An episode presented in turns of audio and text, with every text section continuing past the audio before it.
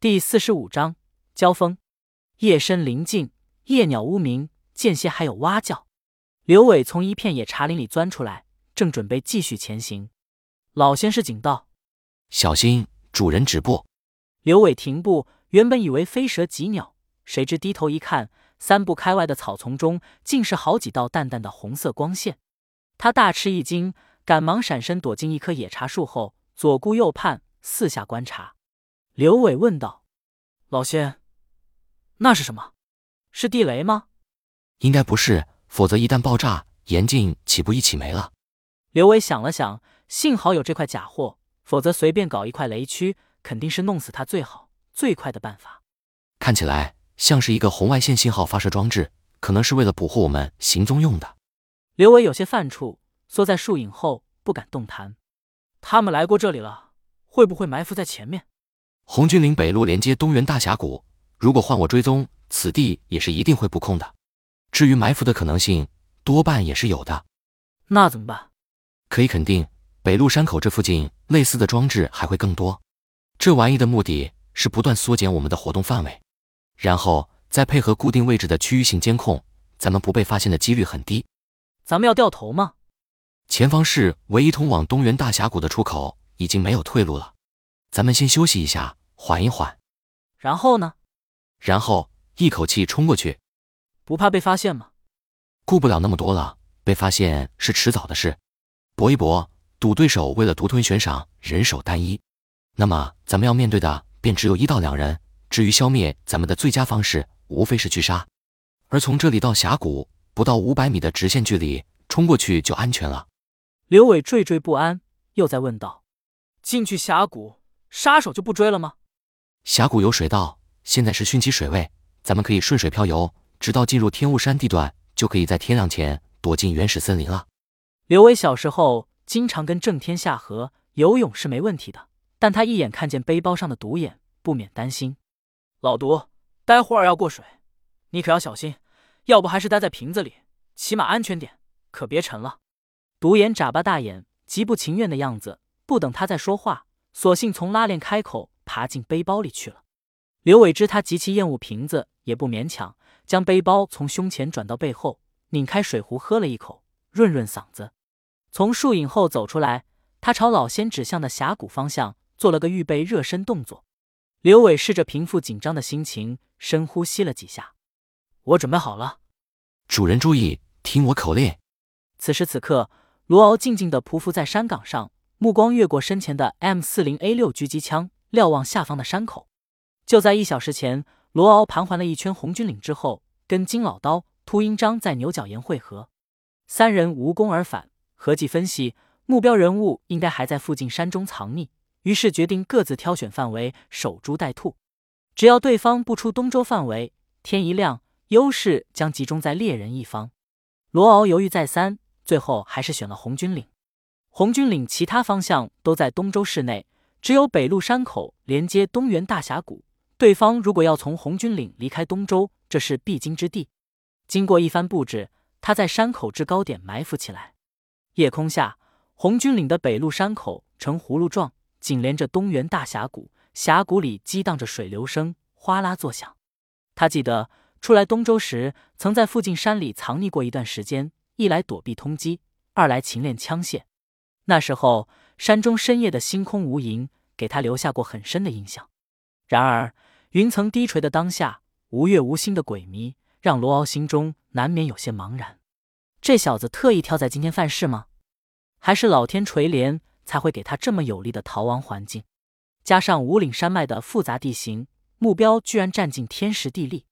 正当罗敖意难平之际，智能手表的预警灯亮起，七号位置的红外监测被触发，会是目标吗？他急速端枪，循着位置方向瞄了过去，瞄准镜的夜视范围里却是空空如也。罗敖移动枪身，略作搜索，还是一无所获。他疑惑地从地上拿起望远镜，向七号位置搜索了片刻，没有任何异常。他用手机打开暗处的无人机区域监控画面，依然是风平浪静，毫无发现。就算是山中动物触发监测警报，夜视镜下也能看到动静才对。红外线灵敏度太高了吗？罗敖疑惑不解地放下手机，手表的预警灯又亮起，这次是十三号位置，瞄准镜中还是一无所获。紧接着，八号位、九号位、六号位接连预警，但结果仍是一样。罗敖几乎肯定有人在故意消遣他。小子，想跟我玩花样？我倒要看看你往哪里躲！他冷笑一声，操纵潜藏在暗处固定位的无人机升空，径直飞向红外监测区域，开启热成像开关。果然，无人机甫一进入山口区域，匍匐在暗林中的人影成像避无可避，清晰可见。人影一见无人机飞出，便从林中迅速跑了出来，径直朝着峡谷方向狂奔过去。罗敖立马反应过来，上当了。对方频繁触发红外线监测，并引出无人机，目的只是为了分散他的注意力。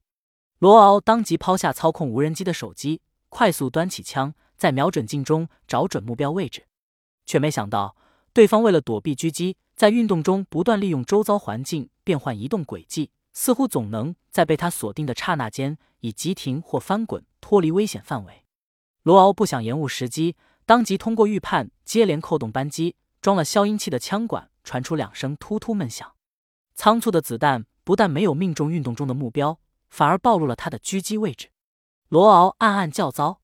果然，对方的运动方向很快转变。径直跑向他所在的山岗下方，正是罗敖狙击盲点最多的路线。如果刚才是秃鹰张开枪，或许还有一点机会。罗敖叹口气，也只能这么想了。他知道最佳的远距离优势已经被对方瓦解，只能使用备用计划。罗敖放下枪，迅速起身，将身上的绳结挂钩套入崖旁的登山绳，朝前方悬崖一个飞跃，在登山绳的助力下一起一落，向山口附近下降。在老仙的指引下，刘伟利用远距离抛投泥石块的方式，频繁触发红外监测，诱使埋伏在山口的杀手出动无人机，成功分散对手的注意力。然后凭借突如其来的快速冲刺以及老仙勘测感应后的动作指令，令对方在紧急状态下开枪，暴露出狙击位置。老仙指挥刘伟跑入狙击位同侧的山体下，沿着对方的视野盲区继续向峡谷方向奔跑。擦着头皮飞过的子弹。还是让刘伟一想起来就禁不住瑟瑟发抖。他一边碎骂着，一边朝前狂奔。短短几百米的距离，转眼间便抛到了身后。刘伟出了北路山口，跑进峡谷入口，耳边传来哗啦哗啦的水流声。他知道目标即将达成，兴奋的心里顿时乐开了花。不等他高兴太早，老仙的口令适时在耳边响起：“退一进五。”果然，头顶风声袭来，刘伟不及细想。下意识已经按照老仙的指示，先后退一步，然后头部蓄力向前撞出，荡开岩绳，一跃而下的罗敖原本打算居高临下偷袭，腾身一脚飞起，踹向跑动中的刘伟，却在对方犹如神助的后退一步后，失去了攻击目标，卸力不及，只能堪堪落地。更让罗敖没想到的是，刘伟不但退步躲过偷袭，居然还迅速反手围攻，一头撞向收拾不及的自己，身在半空。前后无着，根本无法躲避，为免手脚骨节受损，罗敖只能退而求其次，凝身以臀接住对方全力的头撞一击。一声闷响，刘伟撞上罗敖，罗敖借力落地，顺势一个滚翻，出了对方的攻击范围。反手一摸，不由苦笑，背后枪套里的手枪居然再翻滚时掉出去了。罗敖只能从裤腰上擒出双爪刀，摆出警戒姿势。刘伟抢到峡谷入口位置。担心对方拔枪，原本打算继续跑，却看对方拔刀，有些讶异。仔细再一看，他依稀认出对手是拍卖会楼梯间遇过的受精链。刘伟竟莫名觉得有些亲切，在与对手保持安全距离的前提下，停下步子，笑道：“原来是熟人，为什么不戴大金链子了？差点没认出你来。方才一个照面的对抗，电光石火。”罗敖心中的震惊无以复加。此人扰乱监测、避过狙击的策略，不但成功躲开偷袭，还将自己逼成驴打滚。然而，就在月前，对方明明还只是一个他自认为单手就可以蹂躏的小屁孩，怎么可能？